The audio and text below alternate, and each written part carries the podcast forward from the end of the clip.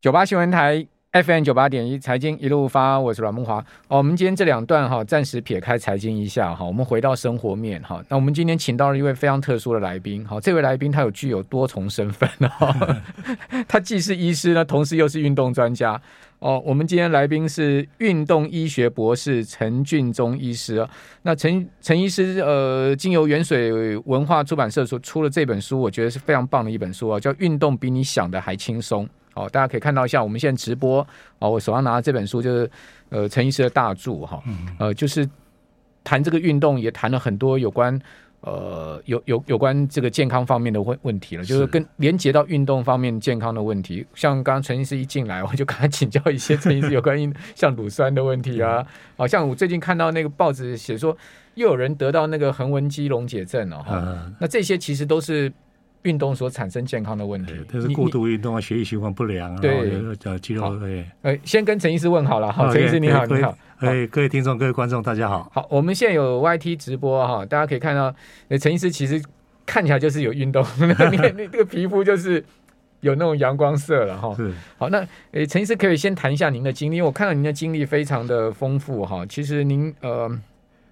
是台湾第一位具有医学背景的运动医学博士是吧？对我本身是呃阳明医学系第一届的医学系毕业，是是，然后有机会呢，就因为教育部留学考试对，刚好有运动医学的学门对啊、很侥幸考上之后呢，就出国留学，对，回来之后就没有到医院去，嗯嗯，嗯我就去国立体育大学对啊，因为想想要帮呃那个国家争取一些金牌。对对啊，所以在那边工作一段时间对，啊之后呢就回到阳明大学对，啊，所以中间有一个转型，所以早期的我是对选手提升呢成绩得到一些，所以他说帮忙摇奥运的选手，对，啊，包括国家代表队，嗯嗯啊，第二阶段这样就后来有机会到哈佛大学哈、去当交换学者，嗯那我想说，因为运动的对健康的好处可能更大，对所以这段时间我就帮忙开始做一些政策的规划，做运动在职场里头推动，怎么减少这慢性病的发生、嗯 OK，或职业伤害的发生。是，好、那那第三段就是我因为我开始年纪也变大了，对所以有一段时间有机会接触到这个国家的一个大型计划，就是对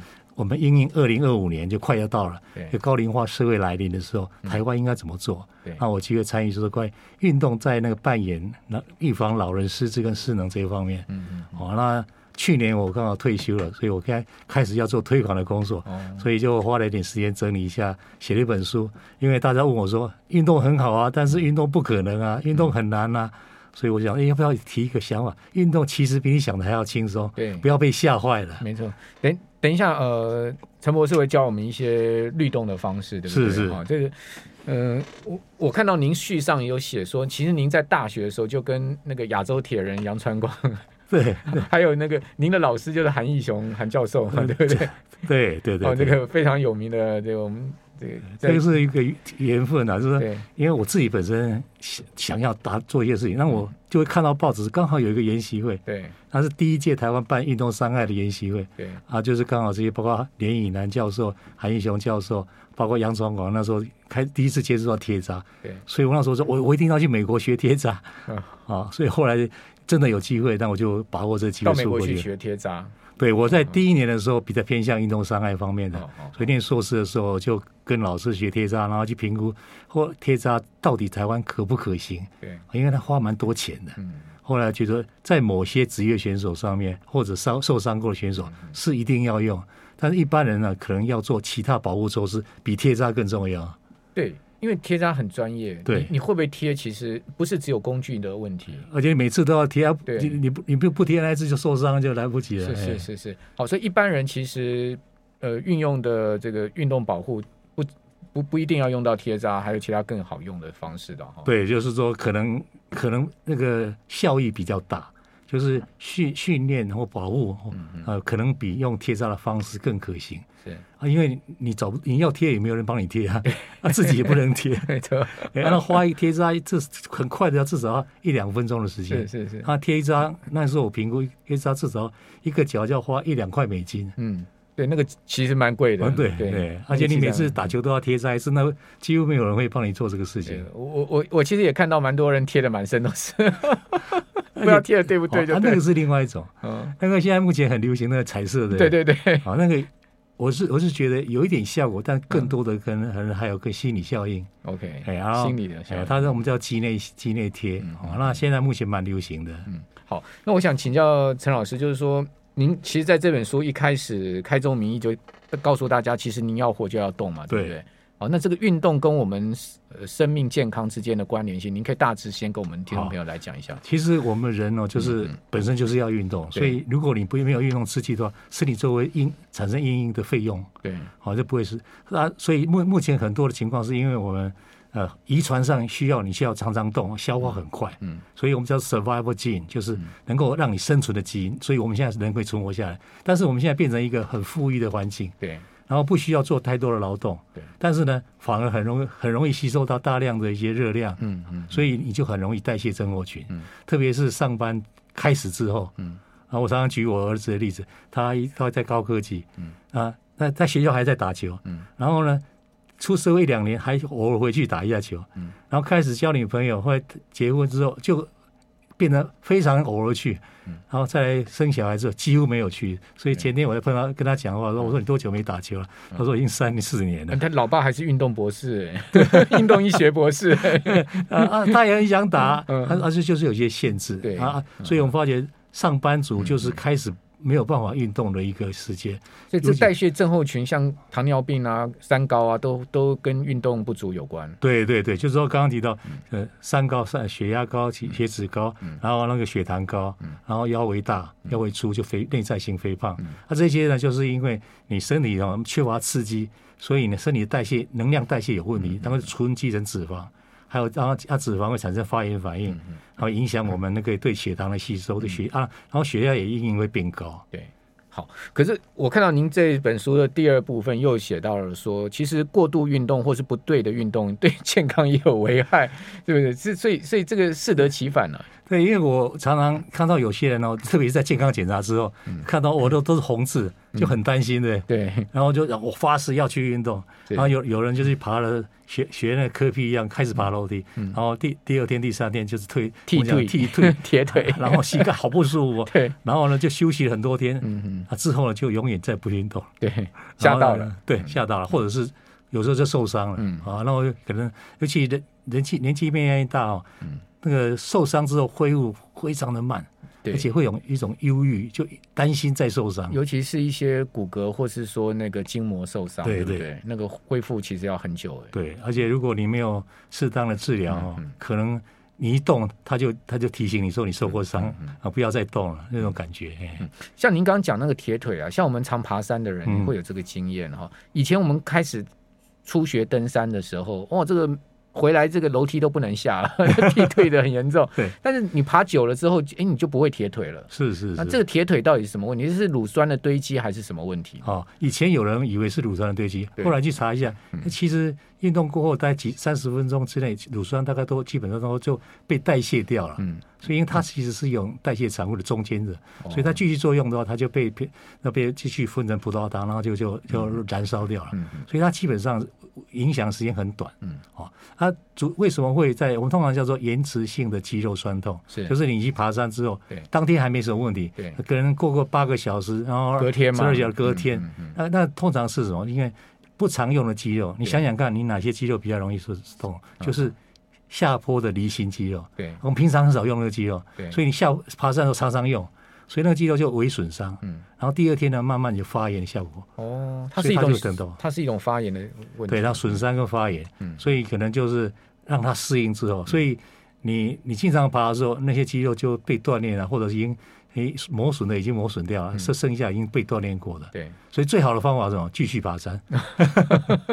就把那些肌肉淘汰掉就 对了对对对对 OK，好，那我们看到那个新闻有讲说，那个马拉松比赛完之后，总有几个人被送到医院去。是，好，这个横纹肌溶解的问题。是，那这个横纹肌溶解也是过度运动下的产物嘛？呃，对，就或者是被压压迫，嗯，哦，然后呃，有些比较明显的例子，是有些被被某些人体罚，有些教练啊，或者是老师体罚过学度生，操它了哈。啊哦，一直做蛙跳，嗯嗯嗯，哦，那肌肉呢大量损伤，然后呢，那我们我们肌骨嗯骼肌呢，哦，就叫做就是横纹肌，嗯，哦，因为它有横纹，然后它就会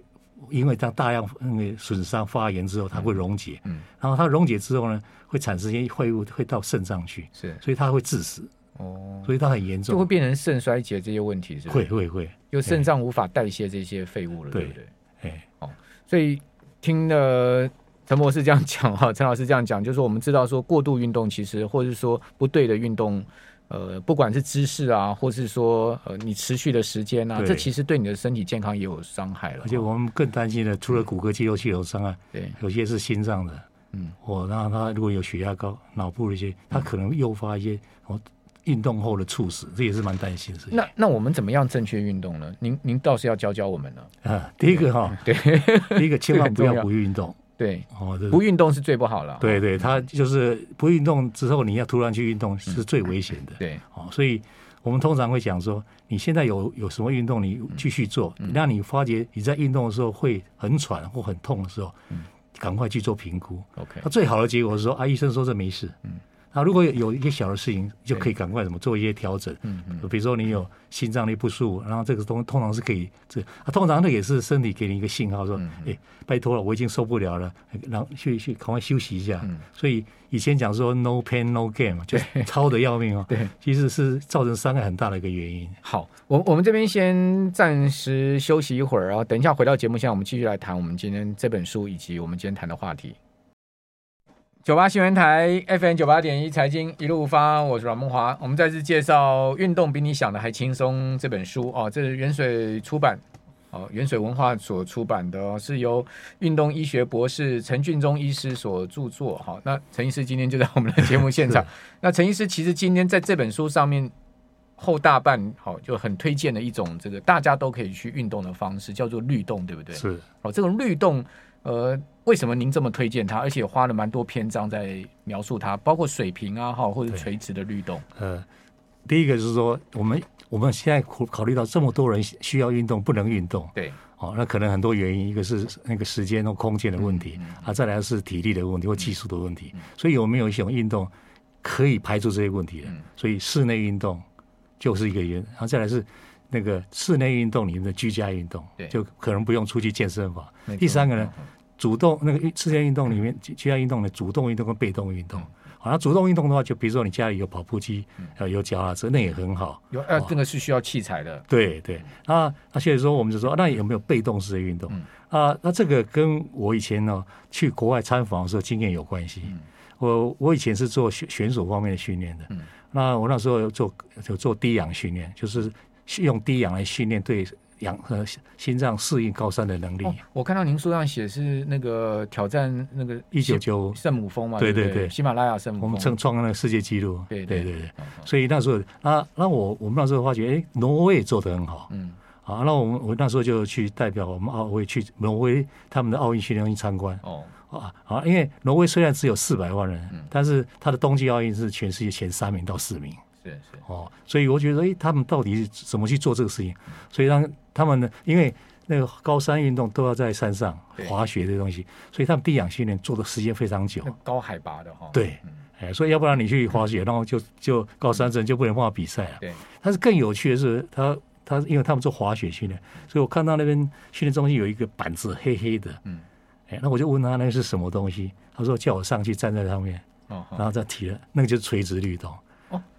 是哦他一定要站在一个板子上面嘛？对，啊然后他的做法是说，他他就是他就说哎你要我模拟滑雪的，他说他们都是滑雪训练，他说你想想看，我要我要训练，就说哎你要训练滑雪，然后我花了呃三四十分钟，我坐缆车到这到最顶，然后再嘘一一两分钟就滑完了，训练非常无效啊，对，所以他们就说我模拟哈、那个滑雪的动作时候，脚必须要承受那个震动的量，是是，他是就把它模拟变成一个机器，哦，是这样，OK，哎，嗯然后他叫我上去的时候嗯嗯，我一下子就受不了。为什么？因为他盯得很厉害，他那个频率很 高。对，你看他滑雪是不是跳来跳去的，那腿很壮哎、对，人家盯不住，那就会很酸很痛，然啊后受不嗯了。我说我不要了，不要 做了。哎那个频率又很快，哒哒哒哒哒哒哒，那么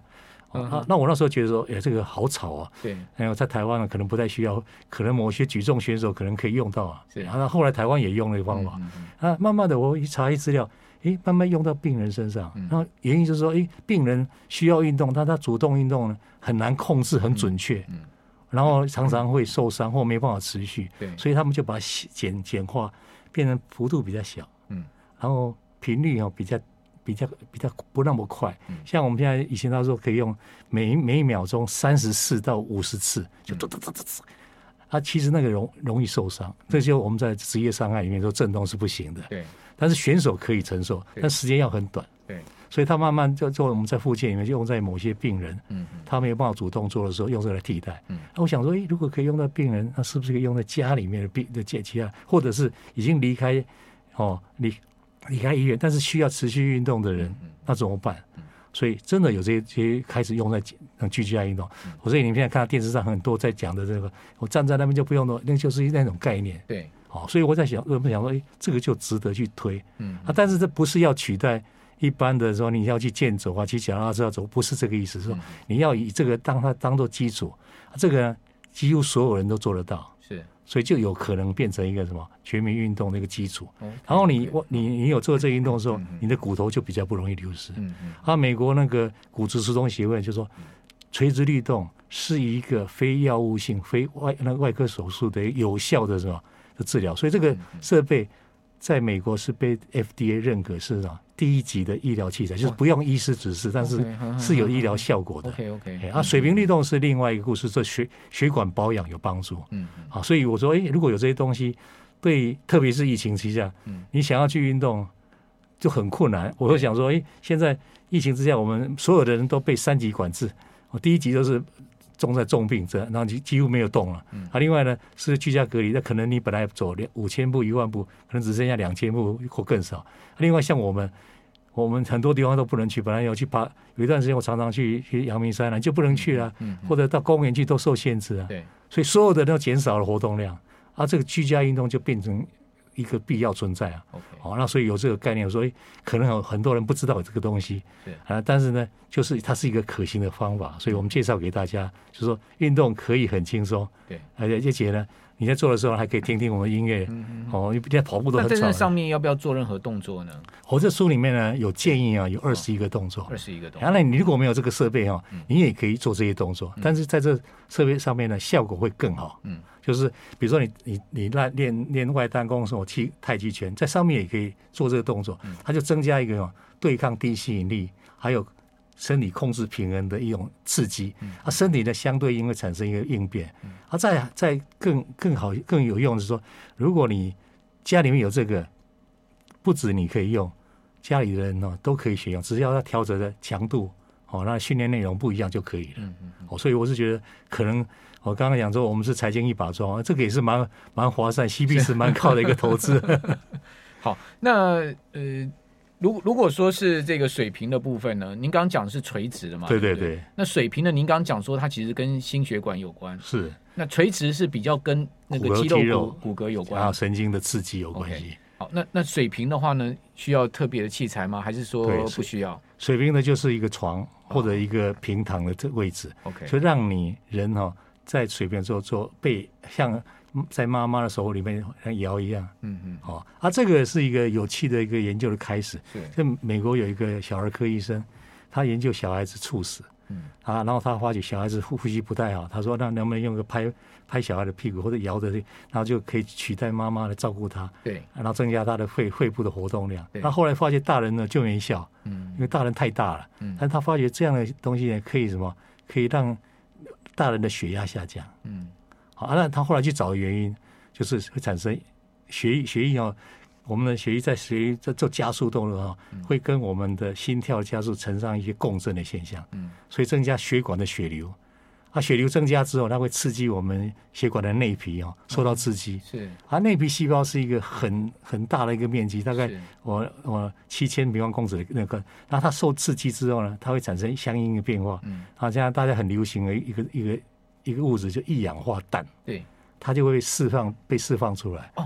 一氧化氮对心脏很好哎。对，它 就血管我舒们之嗯张。前访问心脏科医生有对讲到， 哎，那所以运动本身也有这个效果，对但是运动又会哦哦哦对心脏产生负荷，对，所以心脏功能不好的人就卡在那里，就是说，哎所以它有正有负我了。需对我我需要去运动，但是我心脏不知道能不能超过那个负荷，嗯所以运动这心脏附件就变成一个很严谨的东西。哦嗯好、那如果有一个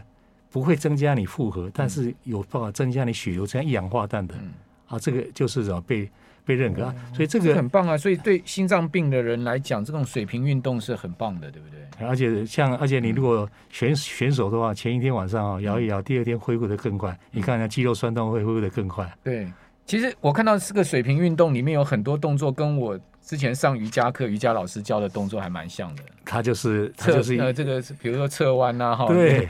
对啊，只是说哈，他会加成两个加起来，对，就是说你你想让你在做这个动作的时候，如果有一个人帮你做这些这些动作的话，会相辅相成。嗯为什么你要做姿势控制？有一个外在变变数的话，你会姿势控制的能力会更强。对，比如说你做那动作，比如说像很多你不知道你用对了没有，然后他咬你就是哦也对，这个姿势要对，所以对于姿势控制还有那个核心肌群的帮助训练会很有效果。 OK，好，那所以呃，其实在家里面也可以运动，不单单用器材来辅助，或者说你自己呃，这个找个找个类似的也都可以动，也可以对，所以如果你自己可以用跳绳的方式也可以，但是有时候你就没有办法跳那么久，对，我就是你大概跳个三分钟就会很累了。嗯嗯，然后大部分人如果你技巧不好的话，还还跳不起来，嗯会打到打打到脚啊什么的。其实我发现这种会震动的机器哦，嗯，现在也蛮流行，像我去。我固定去的健身房，嗯它就有一个很大台的，嗯哦，哇，那个那个那个动起来也是频率很高的，那个最好有教练来旁边来对督对导你。对，它是嘿需要教练的，哎对，对啊，他有时候还配合那个悬吊系统，嗯，就是我们身体很多资料，比如刚才我们那个助理提到的，他如果你的筋膜要拉的话，嗯嗯嗯好、那有要用悬吊系统来帮助你的动作。然后呢，然后那那个这个设备等于是说一个一个二十四小时应招的一个人人呃人工的机机器人教练，是，他帮你做一些刺激，嗯然后让你调整姿势。嗯，好、啊，那基本上我们之前我我我用过在那个呃我们叫做失智症的老人做的时候，他因为他不需要学习动作，对，所以他很很有效好的的改善他的体能。好，呃，希望我们听众朋友大家多动动了哈，动对自己的身体有健康，但是不要动错